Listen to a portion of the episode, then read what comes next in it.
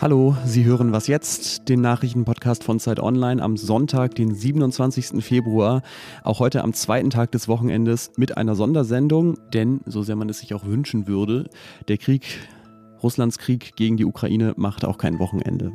Ich bin Ole Pflüger und ich habe heute zwei Gäste, mit denen ich Sie auf den neuesten Stand bringen werde. Zum einen sprechen wir gleich über die Frage, ob die Invasion tatsächlich stockt und danach beschäftigen wir uns mit der Rolle der USA in diesem Konflikt. Vorher habe ich aber noch weitere Meldungen von gestern bzw. heute Nacht für Sie. Gestern Abend haben europäische Staaten und die USA die bisher schärfsten Sanktionen gegen Russland beschlossen. Das heißt, dass wichtige russische Banken aus dem internationalen Zahlungssystem SWIFT ausgeschlossen werden. So hat es Kommissionspräsidentin Ursula von der Leyen heute Nacht verkündet. Dieser Schritt wird die betroffenen Banken weitgehend vom internationalen Finanzsystem abkoppeln. Und dieser Schritt wird es ihnen erheblich erschweren, am weltweiten Geschäftsverkehr teilzunehmen. Und auch die russische Zentralbank wird sanktioniert, sodass sie nicht mehr auf ihr Vermögen in Euro und Dollar zugreifen kann, um damit den Kurs des Rubel zu stützen. Das sind deswegen bemerkenswerte Sanktionen, weil die deutsche Regierung bis zum Sonntag noch als letztes EU-Land dagegen war, Russland aus SWIFT auszuschließen. Und damit blockieren wir auch weitgehend russische Exporte und Importe wie diese Sanktionen den Handel mit russischem Öl und Gas nach Europa beeinträchtigen. Das war ja die Befürchtung der Bundesregierung, das ist noch unklar. Und China hat übrigens angekündigt, dass es die westlichen Sanktionen nicht unterstützt. Auch in einem anderen Punkt hat die Bundesregierung sich gestern umentschieden. Deutschland liefert jetzt doch Waffen an die Ukraine. Direkt aus dem Bestand der Bundeswehr bekommt die Ukraine 1000 Panzerabwehrwaffen und 500 Bodenluftraketen. Außerdem erlaubt Deutschland auch zwei anderen Ländern, Waffen aus deutscher Produktion an die Ukraine zu liefern. Zum einen die Niederlande, die wollen 400 Panzerabwehrwaffen weitergeben und zum anderen Estland, das Artilleriegeschütze aus DDR-Altbeständen liefern wird. Bisher hat Deutschland zum Ärger der ukrainischen Regierung lediglich mehrere tausend Schutzhelme geliefert. Olaf Scholz, der Bundeskanzler, wird heute Vormittag dem Bundestag seinen Kurswechsel erklären. Redaktionsschluss für diesen Podcast ist 9 Uhr.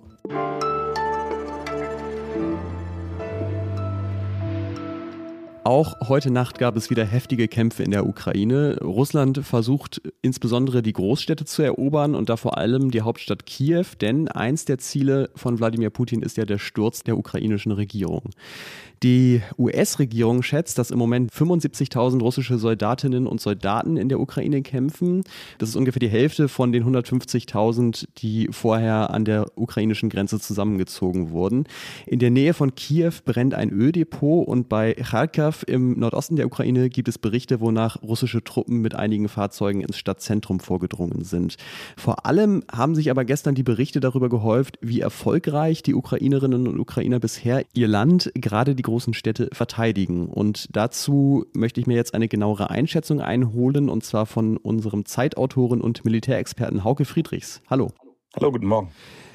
In der Südukraine und Kharkiv, habe ich gerade gesagt, scheint Russland Fortschritte zu machen, aber vor allem in der Hauptstadt Kiew leisten die Ukrainer massiv Widerstand.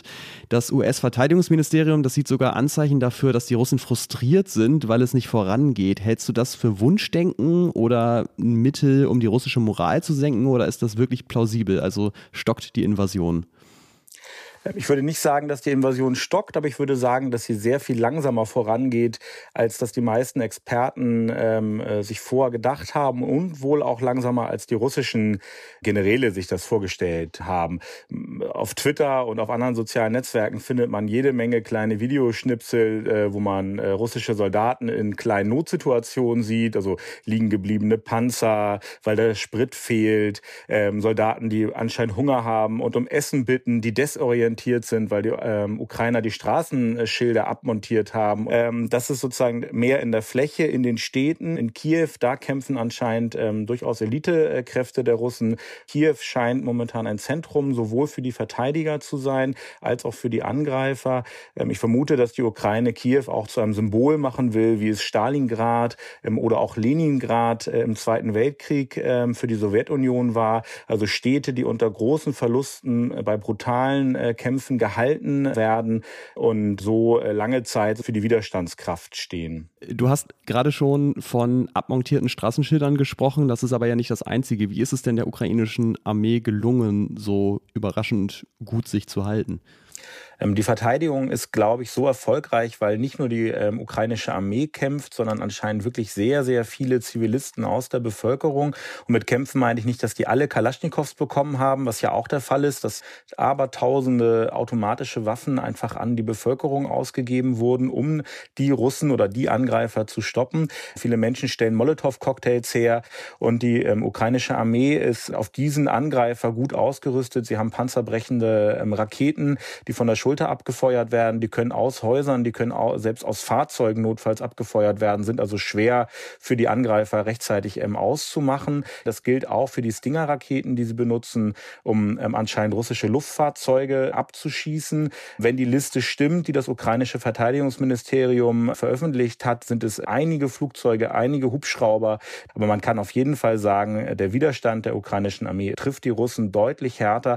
Das zeigt sich jetzt auch, dass die Luftangriffe ähm, der russischen Streitkräfte deutlich verstärkt werden. Das ist eine Reaktion darauf, dass es länger dauert, als sie gedacht haben.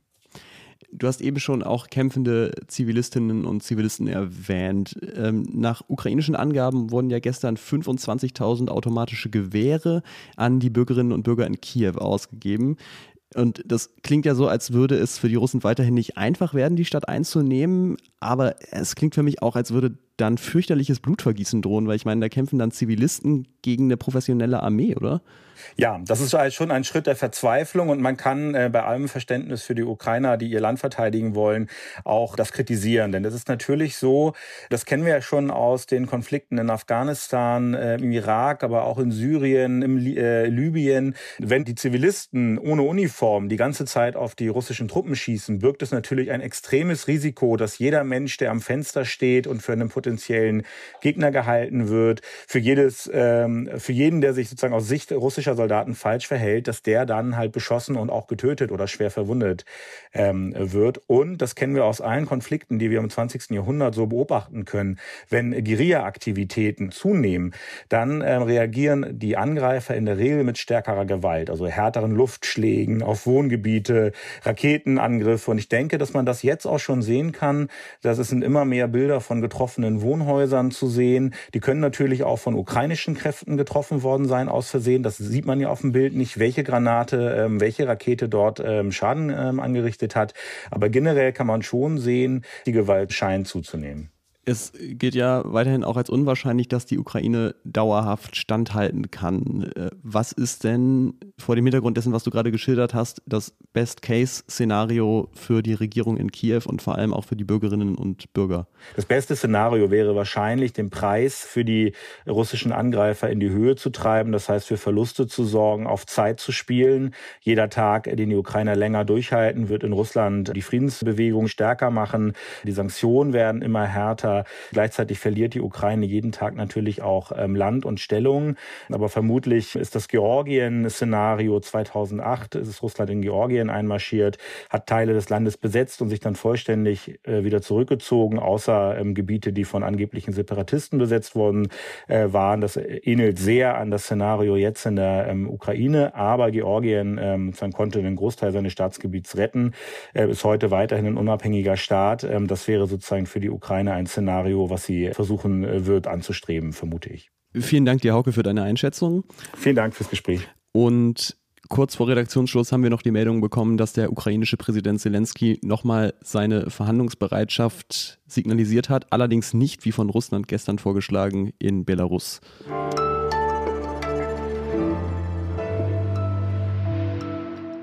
Und sonst so? Unsere Community-Redaktion hier bei Zeit Online, die sammelt Stimmen von Menschen aus der Ukraine. Das sind Sprachnachrichten, in denen sie schildern, wie sie die Tage dieses Krieges gegen ihr Land erleben.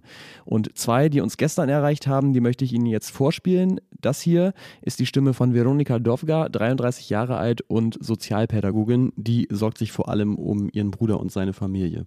Ähm, mein Bruder ähm, schaut äh, die Bilder aus den heißen Gebieten und es tut ihm so weh, dass der nichts machen kann.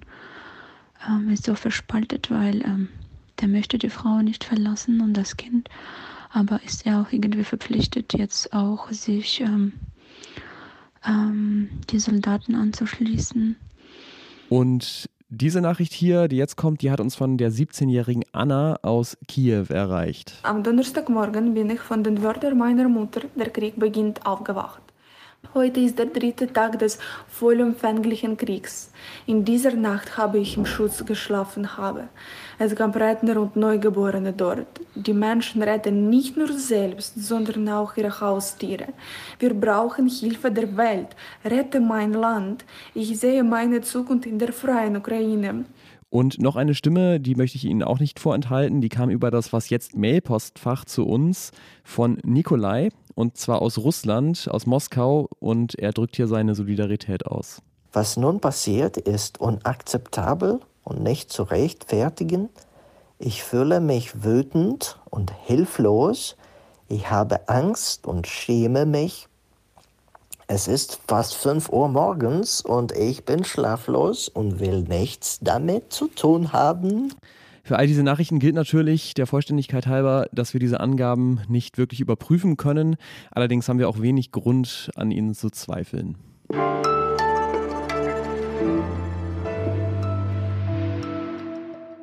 Mir klingt immer noch ein bisschen der Satz des Kollegen Michael Thumann in den Ohren. Der hat, als noch verhandelt und geredet wurde, also vor dem Überfall Russlands auf die Ukraine, gesagt, die Russen wollen sowieso immer mit Washington reden. Jetzt haben wir vorhin schon dargelegt, im Moment sind Putins Gesprächsangebote an die Ukraine wohl eher eine Täuschung. Also reden möchte er offenbar im Moment eigentlich nicht wirklich. Trotzdem spielen die USA weiterhin als zum Beispiel größter NATO-Staat natürlich eine wichtige Rolle im Konflikt mit Russland. Und welche, das bespreche ich jetzt mit meiner Kollegin Rike Havertz, die für Zeit Online gerade in Washington DC ist. Hallo Rike. Hallo Ole. Die USA waren ja schon vor Wochen sehr klar darin, dass sie nicht direkt militärisch eingreifen werden in der Ukraine, nicht mal um US-Bürger da rauszuholen, um, so hat es Joe Biden gesagt, nicht den dritten Weltkrieg zu riskieren. Welche Werkzeuge nutzen Sie denn jetzt trotzdem, um Einfluss auszuüben? Ja, sie unterstützen natürlich die Europäische Union und die NATO. Du hast es gerade schon gesagt, sie sind der größte NATO-Partner und Joe Biden hat zusätzliche Truppen Richtung Europa geschickt. Er sagt auch immer sehr, sehr deutlich in seinen fast täglichen Pressekonferenzen zum Thema, dass das NATO-Bündnis fest ist, also dass die USA da an der Seite der europäischen Allianzpartner steht. Und das ist ja auch eine andere Rhetorik, als wir sie zum Beispiel vom früheren Präsidenten Donald Trump kennen. Und natürlich Natürlich gibt es klar abgesprochene Sanktionen. Auch da gibt es eine Einheitlichkeit zwischen Europa und den USA. Und auch aus den USA sind in diesen Tagen ähm, scharfe Sanktionen erlassen worden gegen äh, die Bankensysteme in Russland, aber zum Beispiel auch gegen Putin selbst. Aber du hast es gesagt, auf keinen Fall wird, wird Joe Biden Truppen in die Ukraine schicken. Aber sollte es zu einer krassen Eskalation kommen und der Bündnisfall der NATO ausgerufen werden, dann, das sagt Joe Biden auch, werden die USA da sein. Genau, Bündnisfall der NATO würde heißen, dass eins der osteuropäischen NATO-Länder tatsächlich angegriffen wird. Ne? Genau, da wollen wir auf jeden Fall nicht davon ausgehen, dass es dazu kommt. Aber es ist, glaube ich, wichtig in dieser Debatte zu sagen, dass Joe Biden da äh, eine sehr einheitliche Strategie fährt, auch gemeinsam eben mit Europa. In Europa äh, war es ja so, dass die wenigsten damit gerechnet haben, dass Putin tatsächlich einen vollständigen Angriffskrieg beginnen wird, wie es jetzt der Fall ist. Die US-Geheimdienste allerdings schon. Die haben da schon eine ganze Weile vorgewarnt. Hast du den Eindruck, dass die USA deswegen besser vorbereitet waren? Ich glaube, die USA waren auf jeden Fall besser vorbereitet als zum Beispiel 2014, als Putin wahnsinnig viel an Informationslage überlassen wurde, weil da wurde ganz wenig nur nach außen geteilt. Und jetzt haben wir erlebt, dass die US-Geheimdienste sehr viele ihrer Informationen eben auch mit den Verbündeten geteilt haben und ähm, Joe Biden teilweise recht aggressiv tatsächlich rhetorisch vorgegangen ist. Ich glaube, das war eine gezielte Strategie, um eben Putin nicht die Möglichkeit zu geben, mit Desinformationen äh, eine andere Wirklichkeit darzustellen als die, die es ist. Man muss natürlich auch sagen, man weiß auch nie, ob die Geheimdienstinformationen der USA stimmen. Auch das muss man immer kritisch sehen. Aber in diesem Fall waren sie richtig. In diesem Fall war auch der Auftritt von Biden und die Informationen, die er geteilt hat, authentisch. Und insofern, ob er damit besser vorbereitet ist, das weiß ich gar nicht. Aber ich glaube, sie waren auf jeden Fall nicht überrascht. Man konnte nicht überrascht sein nach dem, was die US-Geheimdienste wussten.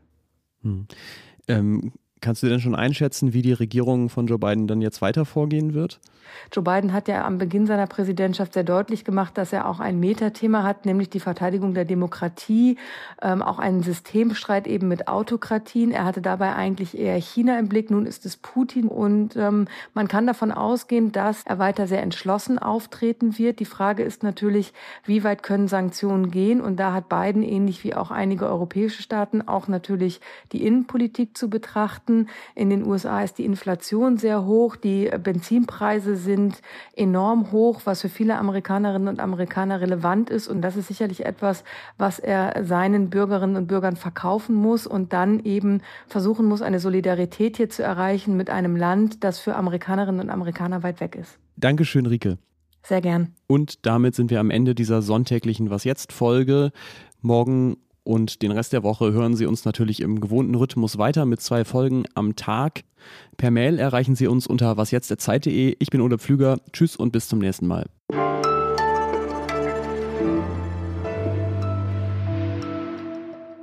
Und ähm, ich gebe nicht auf zu glauben und zu hoffen, das ist alles mit Frieden und ähm, Ruhe und hellen blauen Himmel endet.